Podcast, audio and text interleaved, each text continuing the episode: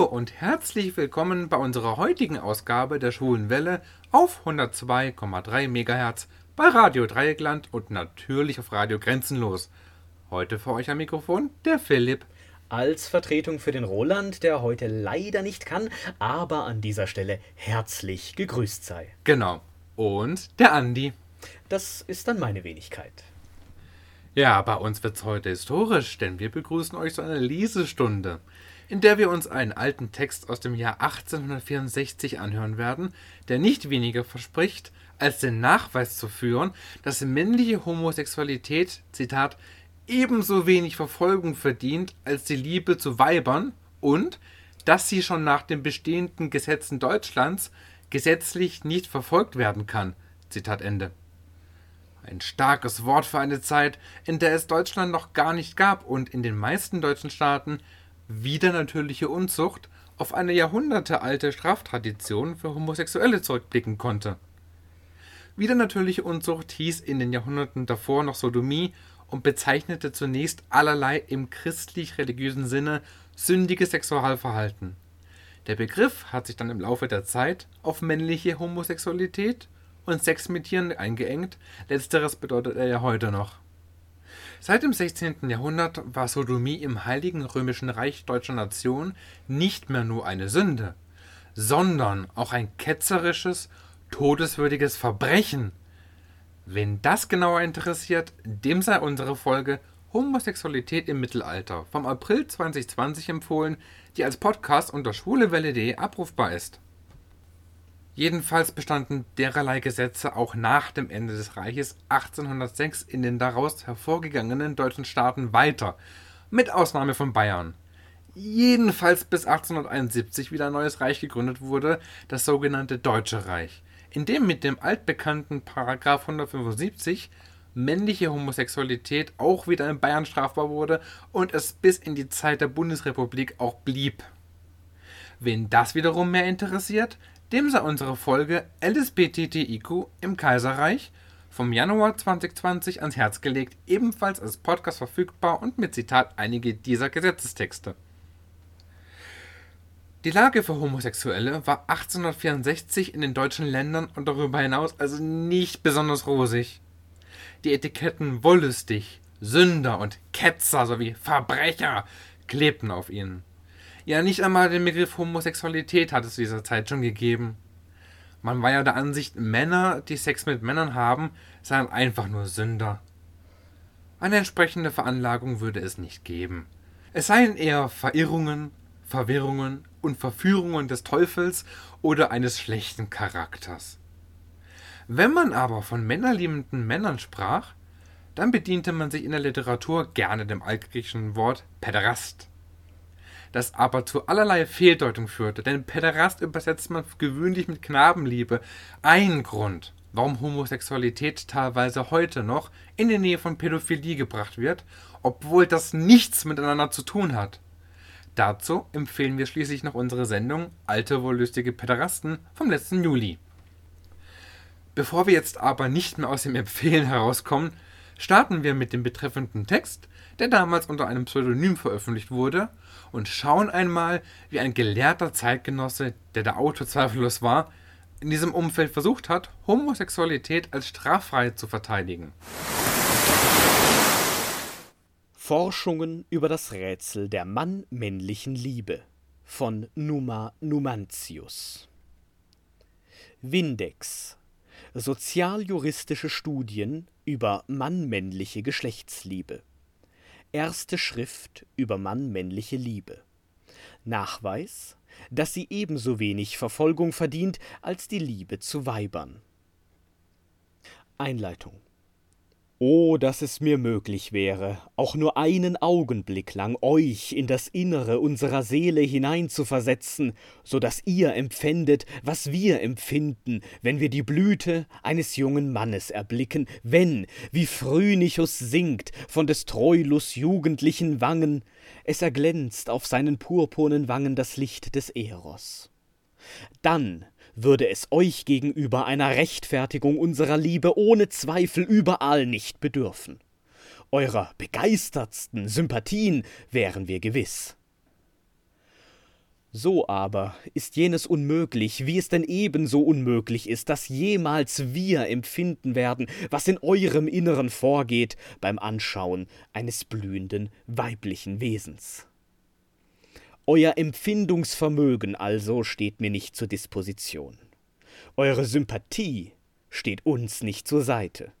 Im Gegenteil, ungezügelte Antipathie lodert in euch gegen uns und gegen eine Liebe, deren zauberische Gewalt und deren himmlische Herrlichkeit ihr nicht einmal leise zu ahnen befähigt seid. Darum bleibt mir nichts anderes übrig, als an euren Verstand nachstehend mich zu wenden, als an euren nackten, kalten Verstand mit nackten, kalten Vernunftschlüssen heranzutreten.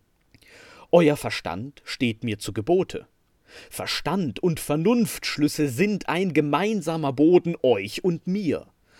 Auf diesem Boden seid ihr Rede und Antwort mir schuldig. Eure erwähnte leidenschaftliche Antipathie ist ein wesentliches Hindernis einer richtigen, rein objektiven Auffassung der Mann-männlichen Liebe.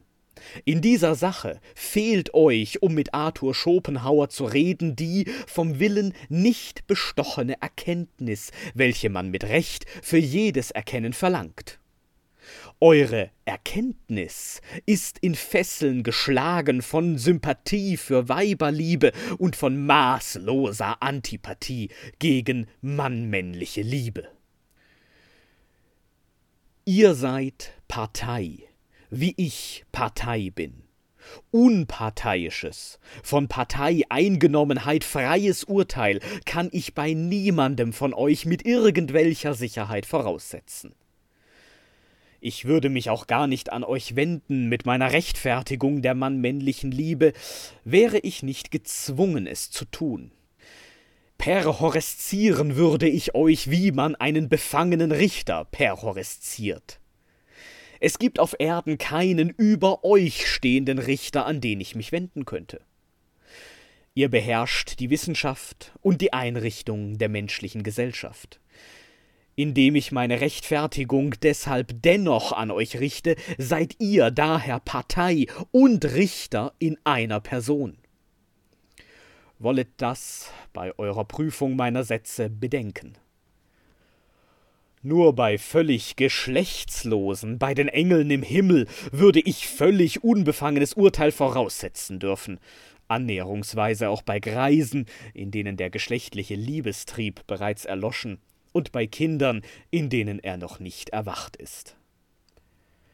Eine ganz andere Stellung als ihr Männer werden vermutlich wissenschaftlich gebildete Frauenzimmer zur mannmännlichen Liebe einnehmen, freilich auch sie erst, nachdem sie meine Verstandesgründe werden erkannt haben. Denn zunächst ist auch bei ihnen eine hemmende Antipathie vorhanden. Dann aber werde ich bei ihnen auch voller Sympathie gewiss sein, denn sie halte ich ihrer weiblichen Natur wegen für fähig, unsere Liebe auch mit dem Empfindungsvermögen zu erfassen, das ist, sie nachzuempfinden, was bei euch undenkbar ist. Unbefangene Männer, die meine Sätze aufrichtig zu prüfen entschlossen sind, bitte ich daher um zwei Dinge. Erstens den festen Entschluss zu fassen, lediglich mit dem kalten Verstande zu prüfen und wenigstens den Versuch zu machen, von aller Antipathie ihre Vernunft zu emanzipieren. Zweitens, falls tunlich auch die Stimmen gebildeter, urteilsfähiger Frauenzimmer zu vernehmen. Keineswegs verzweifle ich jedoch auch an eurer leidenschaftslosen und richtigen Beurteilung habe ich doch bei Einzelnen unter euch den Beweis solcher unbefangenen Urteile bereits in Händen an den Urteilen Heinses und Arthur Schopenhauers, von denen letzterer mit nachahmenswerter Gerechtigkeit von der mannmännlichen Liebe sagt, der Wahrheit nachzuforschen und den Dingen auf den Grund zu kommen, ist mein angeborener Beruf. Diesem Berufe auch hier getreu anerkenne ich zunächst das sich darstellende Phänomen, nämlich das tatsächliche Vorhandensein mann-männlicher Liebe unter allen Völkern und in allen Jahrhunderten und ihre beharrliche Unausrottbarkeit. Nebst der unvermeidlichen Folgerungen daraus. Ferner sagt er, diese Folgerung, nämlich, dass die mannmännliche Liebe irgendwie aus der menschlichen Natur selbst hervorgehe, können wir uns schlechterdings nicht entziehen, wenn wir redlich verfahren wollen. Möchten doch alle so gerecht gegen mich verfahren, wie ich nach diesen Worten von ihm erwarten dürfte, wäre er noch unter den Lebenden.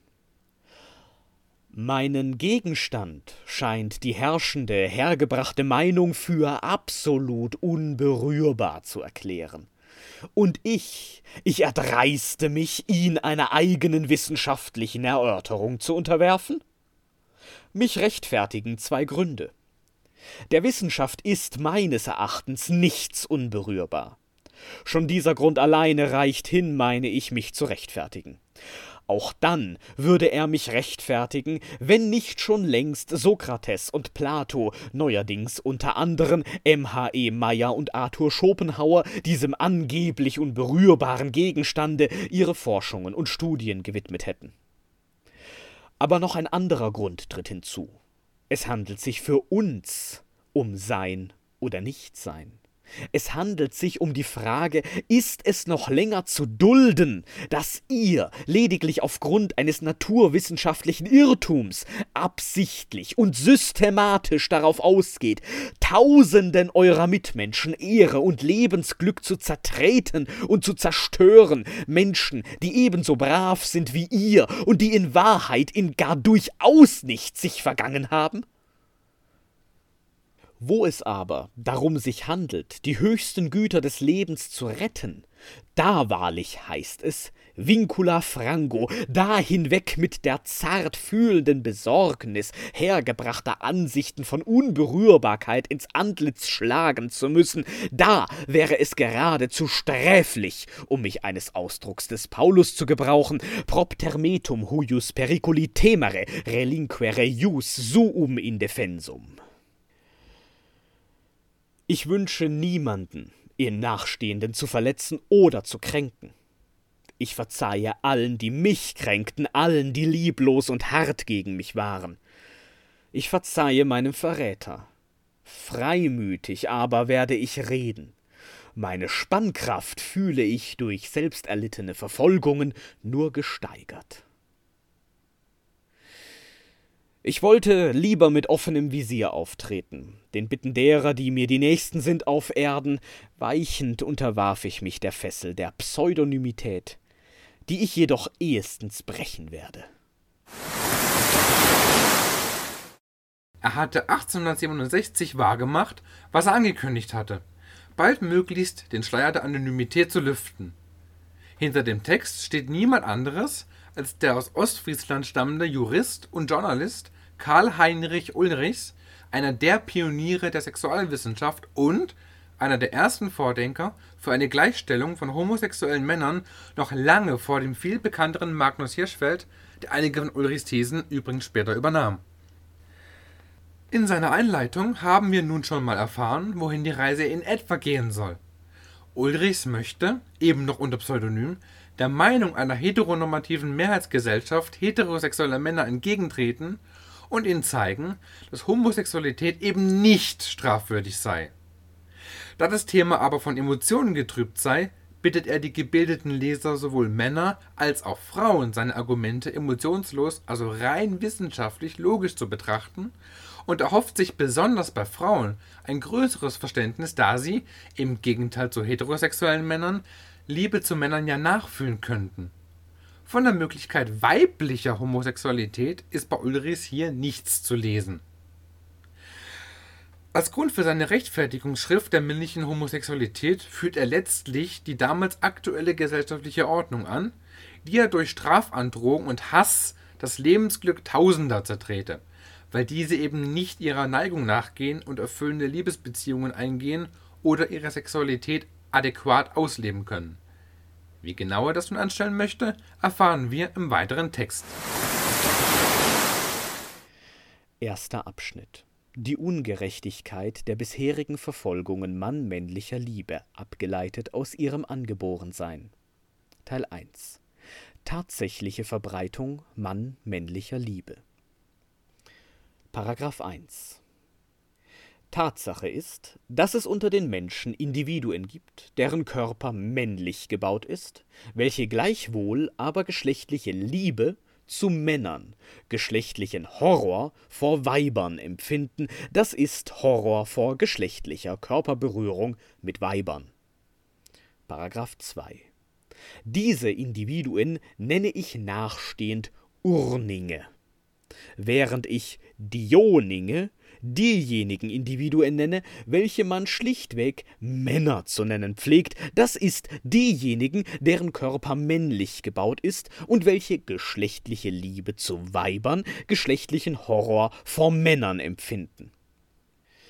Die Liebe der Urninge nenne ich nachstehend urnische oder mannmännliche Liebe, die der Dioninge dionische.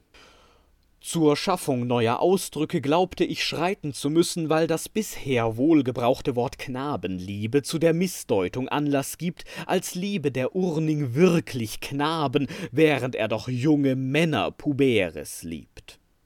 Auch im alten Griechenland liebte der Urning nicht Knaben. Pais heißt so gut junger Mann als Knabe. Meine Ausdrücke sind entstanden durch Umwandlung der Götternamen Uranus und Dione. Eine poetische Fiktion Platos leitet nämlich den Ursprung der mannmännlichen Liebe ab vom Gotte Uranus, den der Weiberliebe von der Dione. Paragraph 3 viel tausend Urninge leben in allen Ländern Deutschlands, in Stadt und Land, unter hohen und niederen Ständen, in allen Berufsklassen, Millionen unter allen Völkern der Erde.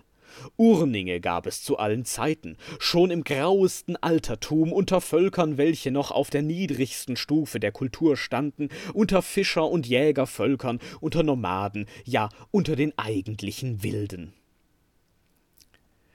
Lautes Zeugnis legen davon ab teils neuere Schriften, teils die Schriften des Xenophon, des Athenäus, die noch vorhandenen Überbleibsel der Gedichte des Pindarus, Ibicus, Anakreon, Plutarchs Erotes, Lukians Apophras, Lukians Erotes. Was die Griechen betrifft, vor allem Platos Schriften, sodann Virgils Ekloga II Alexis, die Schriften des Suetonius, des Petronius, die Scriptores Historiae Augustae und so weiter. Die persischen und arabischen Dichter des Mittelalters und so weiter. Die Bibel, das Corpus Juris und so weiter unter den neueren Schriften verweise ich auf den ausführlichen und recht unbefangen geschriebenen Aufsatz von Meyer vom Jahre 1837 in Ersch und Grubers Enzyklopädie.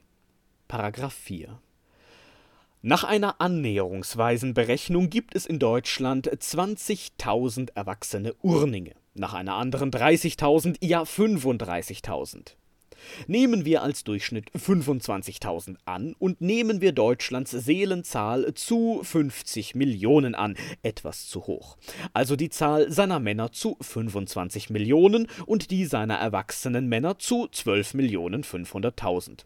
So ist das Verhältnis der erwachsenen Urninge zu den erwachsenen Männern überhaupt das von 25.000 zu 12 Millionen 500.000 oder von 1 zu 500.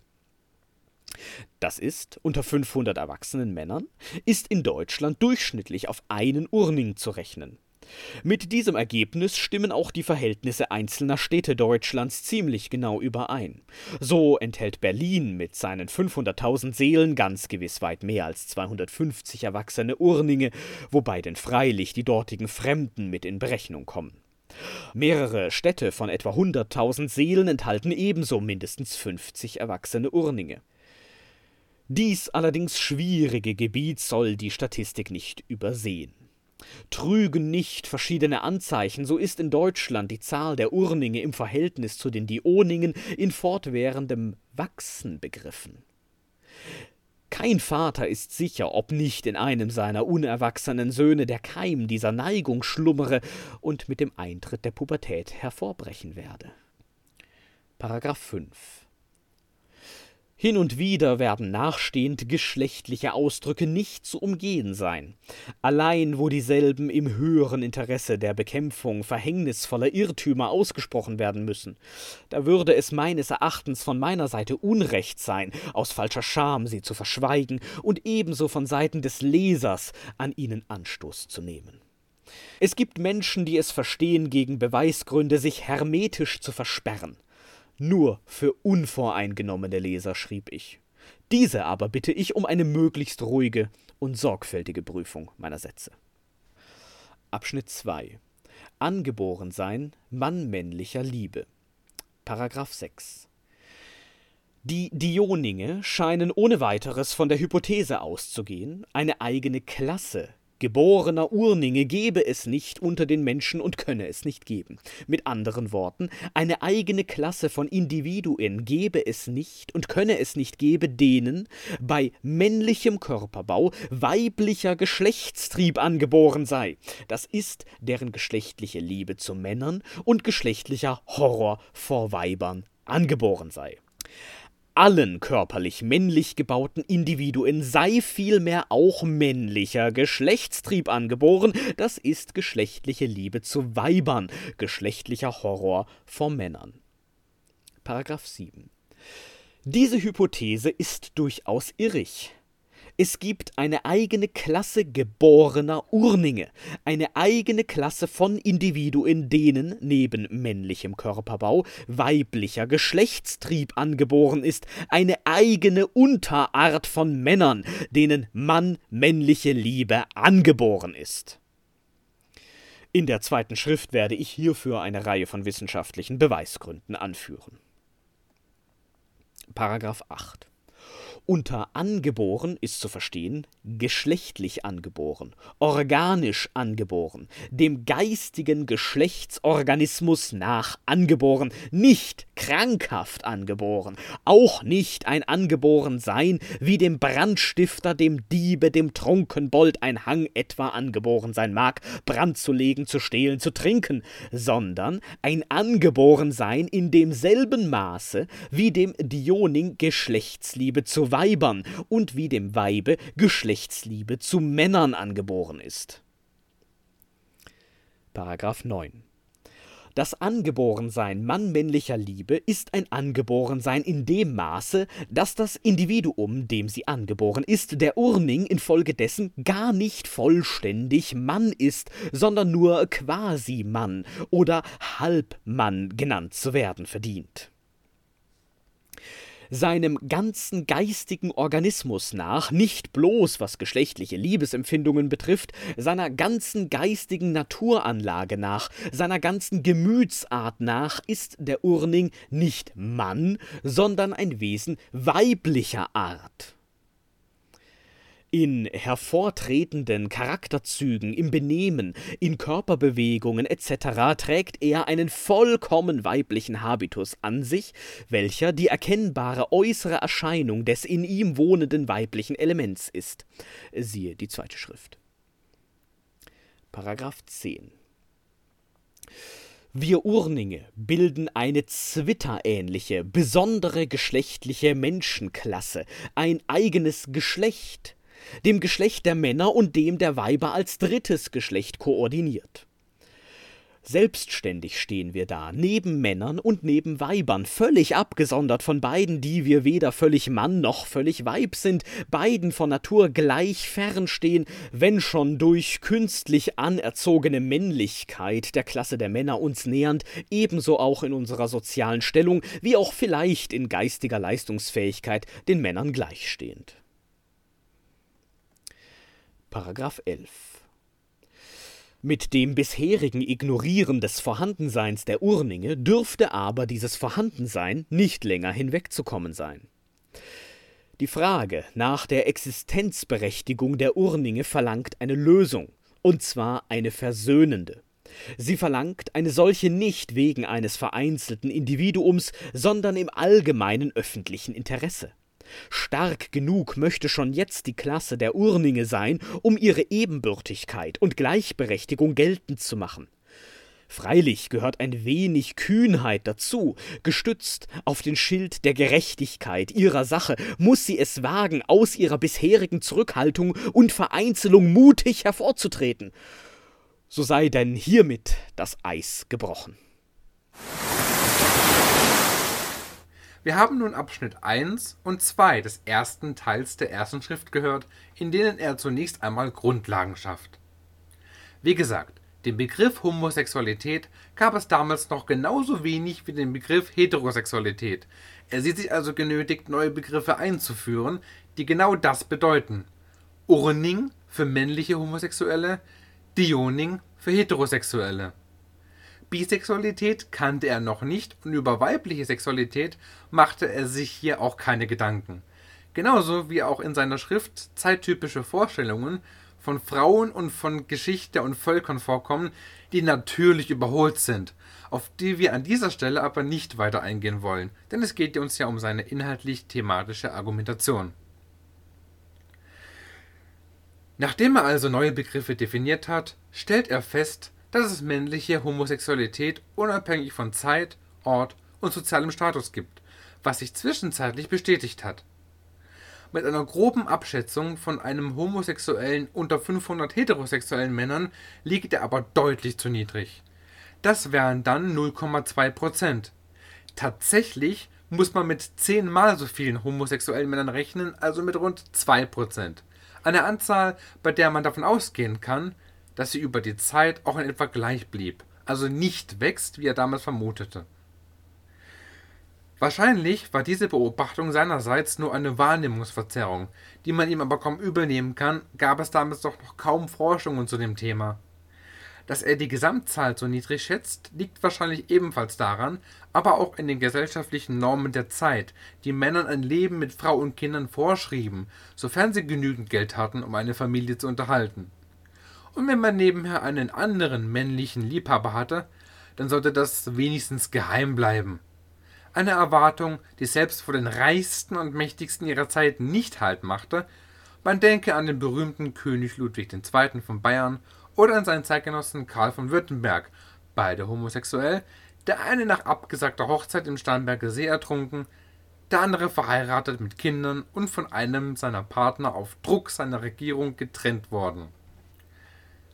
Der wichtigste Punkt, den er dann in diesen beiden ersten Abschnitten macht, ist die These, dass Homosexualität eine angeborene Neigung sei. Es handele sich also gerade nicht, wie man allgemein in dieser Zeit vermutete, um Handlungen von Männern schlichten Charakters oder von Männern, die vom Teufel verführt wurden, sondern um eine Neigung, die genauso angeboren sei wie Heterosexualität, also auch nicht fehlerhaft im Sinne einer Krankheit. Das ist für uns heute beinahe selbstverständlich, für diese Zeit aber eine steile These. Ulrichs bemüht sich, diese These mit den Mitteln seiner Zeit zu beschreiben, und da kann er nicht auf die einfache Wendung zurückgreifen, dass es in den Genen liegt, denn von Genen wusste man damals noch nichts. Er spricht also von homosexuellen Männern als eine von heterosexuellen Männern und heterosexuell gedachten Frauen verschiedenen Art, was insofern nicht verwundert, als dass erst fünf Jahre zuvor, 1859, Darwins Entstehung der Arten erstmals veröffentlicht worden war. Er bewegt sich also durchaus auf dem damals aktuellen Stand der Wissenschaft, auch wenn wir heute wissen, dass natürlich homosexuelle Männer genauso Männer sind wie heterosexuelle oder bisexuelle. Es sind eben nur verschiedene sexuelle Orientierungen. Dass er den Schluss zieht, homosexuelle Männer seien dem Geiste nach weiblich, dem Körper nach männlich, was uns heute eher an den Begriff transsexuell erinnert, verwundert in dieser Zeit aber auch nicht, da man ja auch noch keine Unterscheidung zwischen biologischem und sozialem Geschlecht kannte. Sex und Gender waren als Einheit gedacht und eine Vermischung beider konnte in diesem Weltbild natürlich gut erklären, wie es dem Körper nach Männer geben konnte, die dem Geiste nach einen als weiblich gedachten Geschlechtstrieb aufweisen. Seine so charakterisierte Vorstellung von einem dritten Geschlecht wurde dann auch später von Magnus Hirschfeld aufgegriffen, weiterentwickelt und bekannter gemacht.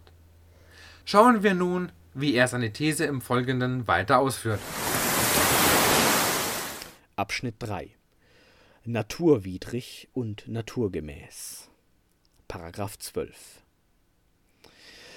Wenn ich den liebe, zu dem meine Natur mich hinzieht, so handle ich nicht naturwidrig. Wenn ich als Urning einen blühenden und schönen jungen Mann liebe, so handle ich nicht gegen die Natur. Als naturwidrig handelnd könnt ihr den Urning, der einen Mann liebt, nur dann betrachten, wenn ihr von der irrigen Voraussetzung ausgeht, allen männlich gebauten Individuen, also auch ihm individuell, sei Liebe zu Weibern und Horror vor Männern angeboren, auch ihm individuell sei die Dioningsnatur angeboren der Urning, dem Liebe zu Männern und Horror vor Weibern angeboren ist, handelt, in Konsequenz dessen, ferner naturgemäß, wenn er, dem Zuge dieser angeborenen Liebestriebe folgend, Weiber geschlechtlich flieht und sein geschlechtliches Naturbedürfnis in den Armen und in der körperlichen Berührung eines jungen Mannes befriedigt. Paragraph 13 er handelt nämlich gemäß seiner individuellen Natur und gemäß der Urningsnatur überhaupt, gemäß der Natur des dritten Geschlechts. Nicht nur secundum naturam suam, sondern auch secundum naturam sui generis. Er handelt genauso naturgemäß, wie der Dioning naturgemäß handelt, wie dieser nämlich secundum naturam suam et sui generis handelt, wenn dieser dem Zuge des ihm angeborenen Triebes folgend sein geschlechtliches Naturbedürfnis in den Armen eines Weibes befriedigt. Oder wie die eine Klasse von Zwittern, welche dem ihnen angeborenen Triebe folgend Männer liebt, oder wie die andere, welche Weiber liebt. Paragraph 14. Was euch Dioningen geschlechtlich angeboren ist, kann für männerliebende Zwitter und für uns Urninge nicht maßgebend sein. Auch für euch ist ja nicht maßgebend, was uns oder was Weibern oder was Zwittern geschlechtlich angeboren ist. Rücksichtlich der Frage, was ist naturgemäß und was naturwidrig, ist für kein Individuum eine ihm fremde Natur maßgebend. Für jedes ist seine eigene Natur maßgebend, beziehungsweise die Natur des Geschlechtes, dem dasselbe angehört, natura sua et sui generis. Es mag nun Dioning Weib oder Urning sein. Rücksichtlich jener Frage ist jedes Individuum lediglich ex natura sua et sui generis zu beurteilen. Der Fisch ist rücksichtlich jener Frage nicht nach der Natur der Vögel zu beurteilen, der Vogel nicht nach der der Fische die eine Unterart der Fische und Vögel nicht nach der Natur einer anderen Unterart, der Hecht nicht nach der des Aals, die Henne nicht nach der der Ente, der Dioning nicht nach der der Weiber und das Weib nicht nach der der Dioninge. Ebenso kann rücksichtlich jener Frage auch für uns Urninge lediglich unsere eigene Natur Unternatur maßgebend sein, nicht die Natur der weiberliebenden Dioninge.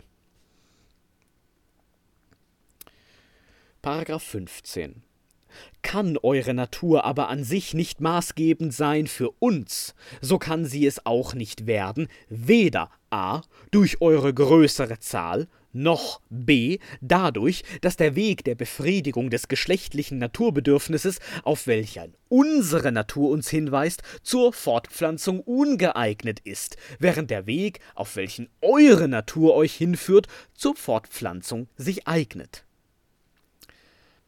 Paragraph 16 zu a. Uns gegenüber bildet ihr eine an Zahl weit überwiegende Majorität. Allein auf bloße Zahlen kommt es nicht an, weder bei der Frage, was ist naturgemäß, noch bei der Frage, was ist moralisch oder allgemein menschlich erlaubt. Paragraph 17 zu b. Zur Fortpflanzung sind auch die Zwitter untauglich. Die meisten, wenn nicht gar alle. Nichtsdestoweniger aber ist es die Natur, welche die Zwitter schuf, und für die Zwitter kann, wie ihr zugeben werdet, nur ihre eigene Natur maßgebend sein, nicht zum Beispiel die eure, welche ihr uns aufdrängt. Dass unsere Liebesakte zur Fortpflanzung nicht tauglich sind, sowie dass eine innere, unsichtbare Naturgewalt geradezu solchen unfruchtbaren Liebesakten uns antreibt und nicht zu fruchtbaren, für beides sind nicht wir verantwortlich, sondern die Natur. Der uns obliegenden Verantwortlichkeit genügen wir vollkommen, wenn wir dem Zuge, den eine höhere Hand, Gott oder die Natur in unsere Brust gepflanzt hat, nicht widerstreben, sondern folgen. Weitere Verantwortlichkeit trifft uns nicht. Beruhigt ihr euch nicht mit dieser Unfruchtbarkeit unserer Liebesakte? Verlangt ihr eine Verantwortung wegen derselben? So fordert diese Verantwortung von jener höheren Hand, nicht von uns. Geschlechtliche Berührungen des Körpers blühender junger Männer sind einmal das, was der innere Naturtrieb uns lehrt. Darum sind diese unsere Liebesakte trotz ihrer absoluten Unfruchtbarkeit uns naturgemäß. Was uns an sich naturgemäß ist, das wandelt also die Unfruchtbarkeit nicht um in naturwidrig.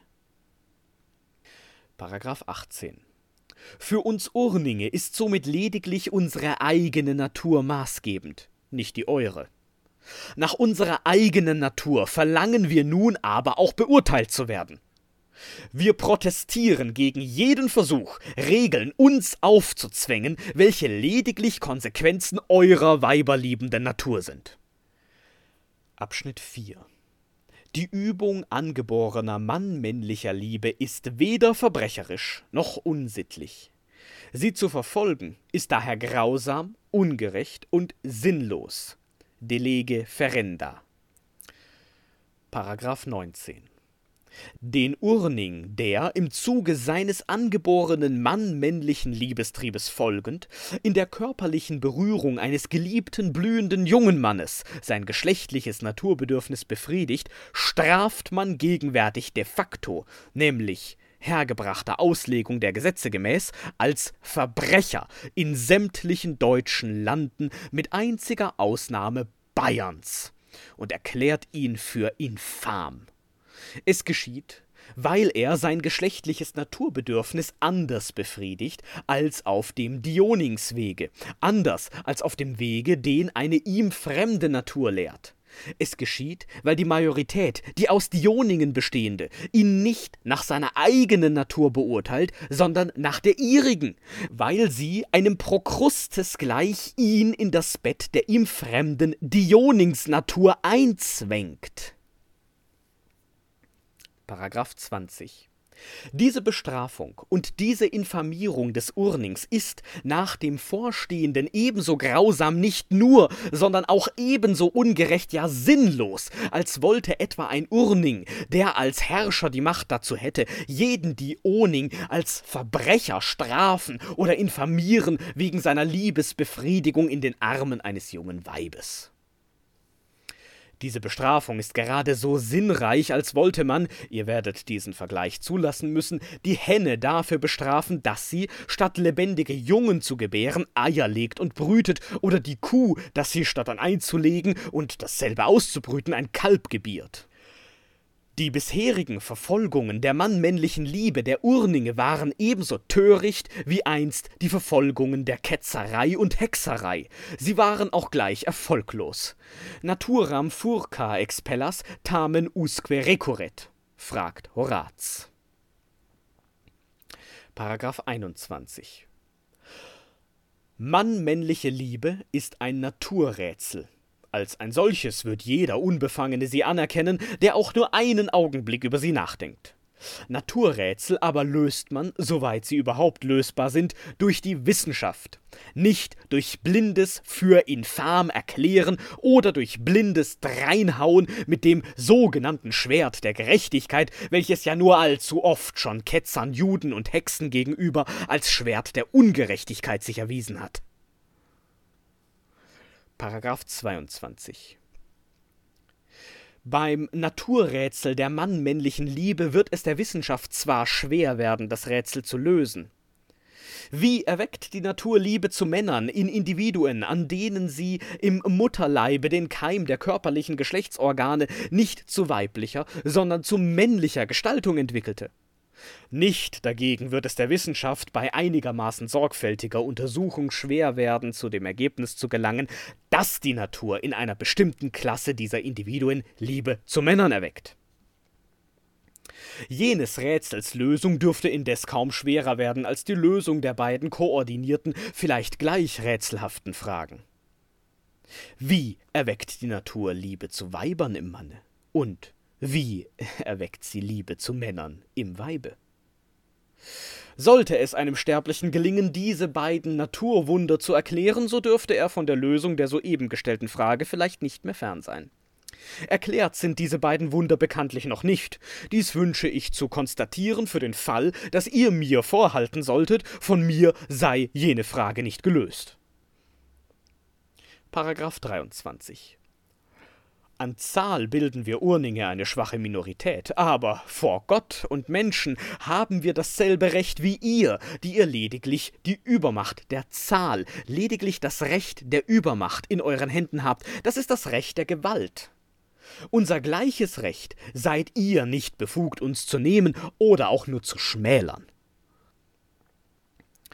Paragraph 24 Wer, frage ich, gibt euch das Recht, uns hineinzuzwängen in euren Modus der Befriedigung des geschlechtlichen Naturbedürfnisses, in den Modus der Befriedigung in den Armen eines Weibes, in einen Modus, vor dem unsere angeborene geschlechtliche Naturanlage sich sträubt, den wir verabscheuen, der uns eine Befriedigung mit Durchströmung lebendiger und belebender magnetischer Kraft, also eine wahre Liebesbefriedigung nicht gewährt, kurz, der uns naturwidrig ist. Denjenigen Modus dagegen, den unsere Natur uns lehrt, den sie klar und bestimmt mit unwiderstehlich lockender Zaubergewalt uns vorzeichnet, der uns die magnetische Durchströmung, die wahre Liebesbefriedigung gewährt, der uns die naturgemäße ist. Das ist die Befriedigung in der körperlichen Berührung eines blühenden und geliebten Mannes, uns zu stempeln zu Infamie und Verbrechen. Wer, frage ich, gibt euch das Recht, die uns naturgemäße Liebesbefriedigung uns lebenslänglich zu verbieten und zur Entschädigung uns mit einer Erlaubnis abzufertigen, welche die Natur uns gebietet, mit Abscheu zu verschmähen? Mit der Erlaubnis, einen Modus zu wählen, der uns Befriedigung nicht gewährt, der uns naturwidrig ist, vor dem Kraft angeborener Natur ein unauslöschbarer Abscheu, ein Horror naturalis uns zurückscheucht. Homosexualität sei eine angeborene Neigung, das hat er in Abschnitt 2 als These aufgestellt. Nun führt er aus, dass aus dem Angeborensein ein Natürlichsein folgt. Der Gedanke ist, wenn es sich bei Homosexualität ebenso wie bei der Heterosexualität, für die er ja die Begriffe Oning und Dioning eingeführt hatte, um auf dieselbe Art und Weise angeborene Neigungen handelt, dann können diese Neigungen nicht naturwidrig sein. Er vergleicht hier die als drittes Geschlecht verstandenen homosexuellen Männer mit Zwittern. Damit sind nach dem heutigen Verständnis wohl Intersexuelle gemeint, also Menschen, die biologische Merkmale beiderlei Geschlechter aufweisen. Diese seien ja auch Geschöpfe der Natur und mal auf Männer, mal auf Frauen orientiert. Auf dieselbe Art gäbe es eben zwei Arten von Männern, die eine auf Frauen, die andere auf Männer orientiert. Er wehrt die Gegenargumente ab, dass ja Männer, die auf Frauen orientiert sind, die große Mehrheit darstellen, Schließlich sage die reine Anzahl ja nichts über die Natürlichkeit einer Sache aus. Und dass gleichgeschlechtlicher Sex nicht zur Fortpflanzung geeignet ist, hier führt er wieder Twitter als Beispiel an, die er seiner Aussage nach in den meisten Fällen, egal welcher Orientierung, auch nicht fortpflanzungsfähig seien, sodass auch das keinen Einfluss auf die Beurteilung, ob natürlich oder naturwidrig haben kann. Da nun aber jeder nach seiner eigenen Natur zu beurteilen sei und nicht nach der Natur eines andersartigen Wesens, leitet er die Forderung ab, Gesetze nicht auf männliche Homosexualität anzuwenden, die davon ausgehen, dass es eine natürliche homosexuelle Veranlagung gar nicht gibt. Dass sie von einer ausschließlich möglichen heterosexuellen Veranlagung bei Männern ausgehen, sei ein einfacher Irrtum. Sobald man von einer ebenso möglichen natürlichen homosexuellen Veranlagung ausgeht, können diese Gesetze für die betreffenden Männer nicht mehr angewendet werden. Beides sei möglich und natürlich und müsse daher auch nach der jeweiligen Natur beurteilt werden. Es müsse gleiches Recht für beide Möglichkeiten geben. Alles andere sei ungerecht und zweck wie sinnlos. Homosexualität sei unterm Strich keine Frage von Gesetzen, sondern ein naturwissenschaftliches Rätsel, wobei auch hier wieder Homo und Heterosexualität als grundsätzlich gleichartig aufgefasst werden, denn er weist ja darauf hin, dass es auch unbekannt sei, wie Heterosexualität überhaupt als Veranlagung entsteht. Dieses Rätsel ist übrigens auch bis heute noch nicht gelöst und möglicherweise gehen einige Wissenschaftler einen irreführenden Weg, wenn sie nur herausfinden wollen, wie Homosexualität entsteht. Zweckmäßiger wäre es vielleicht, grundsätzlich nach der Entstehung sexueller Orientierungen zu fragen, was aber auch schon genügend Wissenschaftler tun, und nach allem, was sich da bisher gezeigt hat, ist die Antwort darauf gar nicht so einfach. Aber zurück zum Text. Paragraph 25 alle Liebesakte, welche außerhalb der Ehe erfolgen, insonderheit auch die unsrigen, pflegt ihr aus dem Gesichtspunkte der Unzucht aufzufassen.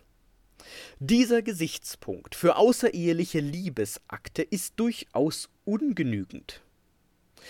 Es wäre denkbar, dass Kirche oder Staat einem jeden geböten, vor jedem Genusse von Speise und Trank zu beten oder irgendeiner sonstigen Form zu beobachten und dass mancher sich diesem Gebote aus irgendeinem Grunde nicht fügen wollte oder könnte, also Speise und Trank zu sich nähme, ohne die Form zu erfüllen.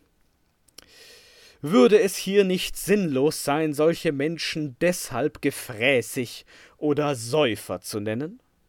Ja, sie können allerdings auch gefräßig oder Säufer sein, ebenso gut aber können sie auch Menschen sein, die, abgesehen von jener Nichterfüllung der Form, nichts weiter tun, als dass sie ihr Naturbedürfnis zu essen oder zu trinken befriedigen. Von Fressen und Saufen können sie ebenso fern sein, als wer jene Form erfüllt. Ähnlich die außerehelichen Liebesakte. Sie können zwar Unzucht sein, sie können aber auch lediglich Befriedigung des geschlechtlichen Naturbedürfnisses sein. Letzteres können sie sein vollkommen so gut wie eheliche Liebesakte. Eurem Gesichtspunkt der Unzucht stellen wir daher entgegen den Gesichtspunkt der Befriedigung eines Naturbedürfnisses.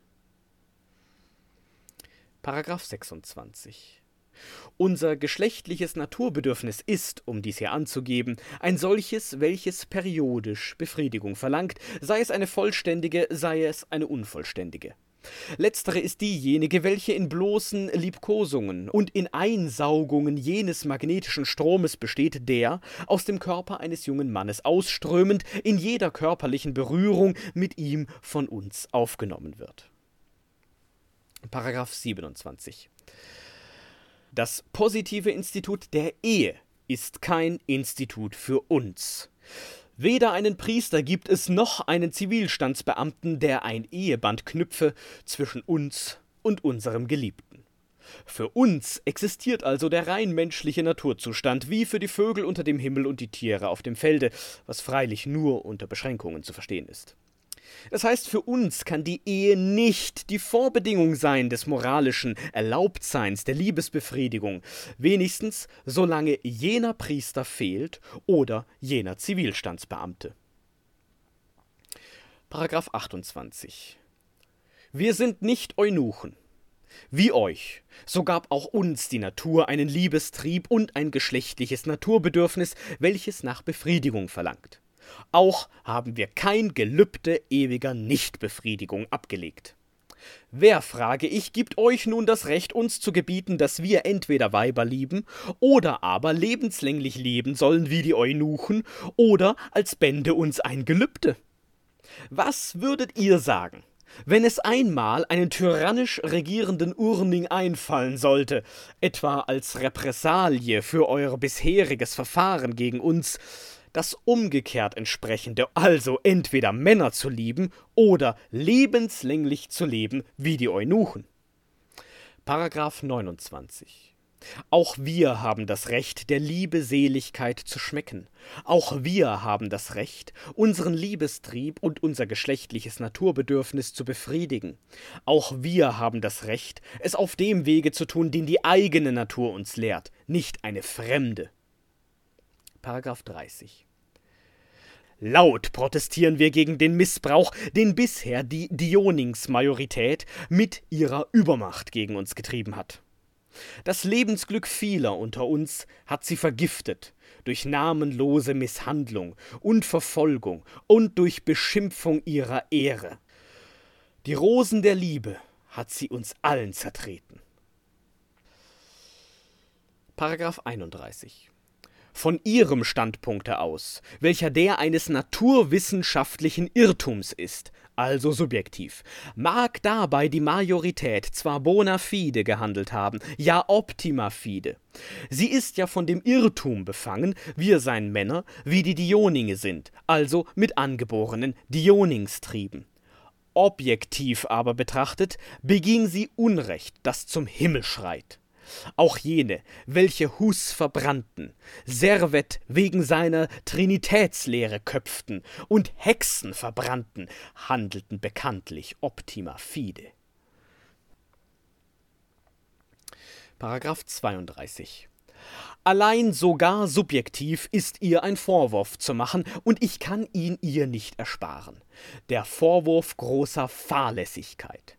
Da sie nämlich ihrerseits unsere Natur längst einer Prüfung hätten unterziehen sollen, einer mehr oder weniger wissenschaftlichen, um sich zu vergewissern, ob unsere Natur denn wirklich die der übrigen Männer sei oder vielleicht eine ganz andere. Ob also die harten Verfolgungen, die sie vollzog, auch gerecht seien.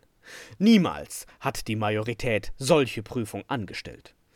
Einzelne männlich gebaute Individuen seht ihr beharrlich Männer lieben, Weiber aber ebenso beharrlich geschlechtlich meiden. Ist es nicht eine wahrhaft leichtfertige Schlussfolgerung, hieraus nun zu schließen, also handeln sie naturwidrig? Liegt es nicht ebenso nahe zu schließen, also muss ihr geschlechtlicher Liebestrieb von Natur wohl ein anderer sein als der der weiberliebenden Männer, oder überhaupt, also müssen sie wohl Geschöpfe ganz anderer Art sein als die weiberliebenden Männer? Paragraph 33 ein Anlass, solche Prüfung anzustellen, war namentlich, meine ich, hinreichend dringend geboten. Erstens, der gesetzgebenden Gewalt, ehe sie dazu schritt, vorgefundene Strafandrohungen für naturwidrige Akte neu zu sanktionieren, da ihr nämlich sehr wohl bekannt sein musste, dass der Strafrichter gewohnt war, mannmännliche Akte ohne weiteres unter die naturwidrigen zu subsumieren. Zweitens aber auch dem Strafrichter, so oft er dazu schritt, jemanden für einen mannmännlichen Akt als für einen naturwidrigen zu strafen. Drittens den Blutsverwandten, ehe sie dazu schritten, einen Blutsverwandten wegen mannmännlicher Liebe zu richten und zu verstoßen. Viertens, ja sogar jedem aus dem Volke, ehe er jemandem wegen mannmännlicher Liebe seine öffentliche Achtung entzog. Ihnen allen gilt dieser Vorwurf. Mit besonderer Schärfe trifft er die, welche neben der allgemeinen Pflicht der Gerechtigkeit auch noch ein besonderes Band der Liebe bindet, das ist die Blutsverwandtschaft. Paragraph 34 mit dem bezeichneten naturwissenschaftlichen Irrtum müssen auch die Konsequenzen desselben fallen. Es gibt nicht zweierlei Vernunft und Vernunftschlüsse. Ihr müsst diese Notwendigkeit anerkennen. Nach einer aufrichtigen und unbefangenen Prüfung der mannmännlichen Liebe, nach einer Prüfung, welche unter allen Umständen der Wahrheit die Ehre gibt, welche bereit ist, der Wahrheit selbst eingewurzelte Vorurteile und vorgefasste Meinungen zu opfern, wird die Verfolgung dieser Liebe mit logischer Notwendigkeit eingestellt werden müssen, die strafrechtliche, die polizeiliche etc. sowie die öffentliche Meinung. Den beiden vorigen Jahrhunderten war es gegeben, die Verfolgung von Ketzerei und Hexerei abzuschaffen. Unserem Jahrhundert, ja hoffentlich unserem Jahrzehnt, wird es vorbehalten sein, die Verfolgung der mannmännlichen Liebe abzuschaffen. Unter euch Dioningen wird jeder Freund des Fortschreitens zur Wahrheit und zur Gerechtigkeit, dem Streben nach diesem Ziele, seinen Beifall schenken, ja seine tätige Mitwirkung. Diese Mitwirkung ist hiermit erbeten. Der Kampf, den ich kämpfe, zunächst ich allein, ist zwar ein Kampf gegen die gesamte öffentliche Meinung, Geistliche wie Laien, gläubige Christen wie Gottesleugner, Demokraten wie Konservative, sie alle habe ich in seltener Harmonie gegen mich. Allein, es handelt sich hier weder um Glauben, noch um Sympathien oder Antipathien, sondern einmal um einfache Hinwegräumung eines naturwissenschaftlichen Irrtums durch nackte Gründe und sodann um nackte Gerechtigkeit. Gründen aber wird nur der Voreingenommene sich verschließen, und Gerechtigkeit zu gewähren wird nur der Ungerechte sich weigern. Und da ist uns doch noch zum Schluss einiges an Vorwürfen gegenüber der heterosexuellen und heteronormativen männlichen Mehrheitsgesellschaft entgegengekommen, was für das Jahr 1864 in einer Verteidigungsschrift für die Homosexualität nicht ungewöhnlich erscheint. Kern der Kritik ist, dass nach Ulrichs bisheriger Argumentation männliche Homosexualität genauso angeboren und damit genauso natürlich und gleichwertig wie Heterosexualität ist. Darum könne sie nicht strafbar sein. Die entsprechenden Gesetze gingen alle davon aus, dass es eine natürliche homosexuelle Veranlagung gar nicht geben könnte. Wenn man diesen Irrtum aber beiseite räume, haben sie ihre Gültigkeit wenigstens für Männer entsprechender Veranlagung vollständig verloren. Das führt er dann auch im zweiten Teil der ersten Schrift weiter aus, die wir jetzt aber nicht mehr lesen können. Der Vorwurf an die heterosexuell männliche Gesellschaft ist nun, dass sie diesen Sachverhalten niemals geprüft hätten, sondern einfach an ihrer falschen Annahme festhielten. Gleichwohl muss man sagen, Ulrichs behauptet das Natürlichsein der Homosexualität in dieser ersten Schrift auch nur, er beweist es nicht. Allerdings muss man dazu sagen, dass dieser ersten Schrift über mehrere Jahre weitere folgten und vieles dort weiter behandelt wurde. Interessant ist noch seine Entkräftung der Kritik. Homosexuelle Handlungen seien wollüstig, ja gierig. Das baut auf das damalige Bild auf, dass Homosexualität eben keine natürliche Veranlagung sei, sondern nur dann praktiziert werde, wenn Männer vom Teufel verführt werden oder einen schlechten Charakter haben. Die Idee ist, dass Homosexualität dann praktiziert werde, wenn ehelicher Sex mit einer Frau nicht genug wäre, da man also schlichtweg nymphomanisch dauergeil sei und ihm der anständige Sex irgendwann zu langweilig werde. Auch dieses Klischee hat sich in Resten ja leider noch erhalten, auch wenn da noch so wenig dran ist. Ferner geht er ja auch noch darauf ein, dass Homosexualität als sündig gesehen werde, weil es sich ja um außerehelichen Sex handle, gibt dabei aber zu Recht zu bedenken, dass es ja gar keinen ehelichen homosexuellen Verkehr geben kann, wenn keine gleichgeschlechtlichen Ehen geschlossen werden. Solange sei die Institution der Ehe nicht für Homosexuelle maßgebend. Sicher hatte er nicht damit gerechnet, dass es eines Tages doch einmal so etwas geben wird wie staatlich anerkannte gleichgeschlechtliche Ehen, wie es sie auch in Deutschland seit 2017 gibt. Vielmehr hoffte er damals darauf, dass die ungerechte Verfolgung homosexueller Männer endlich eingestellt werde, wie ja auch die ungerechte Verfolgung von Ketzern und Hexen eingestellt worden sei. Er hoffte noch auf dasselbe Jahrzehnt, wenigstens auf dasselbe Jahrhundert. Aber als das Jahrzehnt vorüber war, als ein neuer deutscher Staat, ein deutsches Reich gegründet wurde, kam es ganz anders. Paragraph 175 Reichsstrafgesetzbuch Die widernatürliche Unzucht, welche zwischen Personen männlichen Geschlechts oder von Menschen mit Tieren begangen wird, ist mit Gefängnis zu bestrafen. Auch kann auf Verlust der bürgerlichen Ehrenrechte erkannt werden das Gesetz wurde nach mehreren Änderungen erst 1994 endgültig gestrichen. Enttäuscht zog sich Ulrichs 1880 nach Italien zurück, wo er 15 Jahre später im Alter von nicht ganz 70 Jahren starb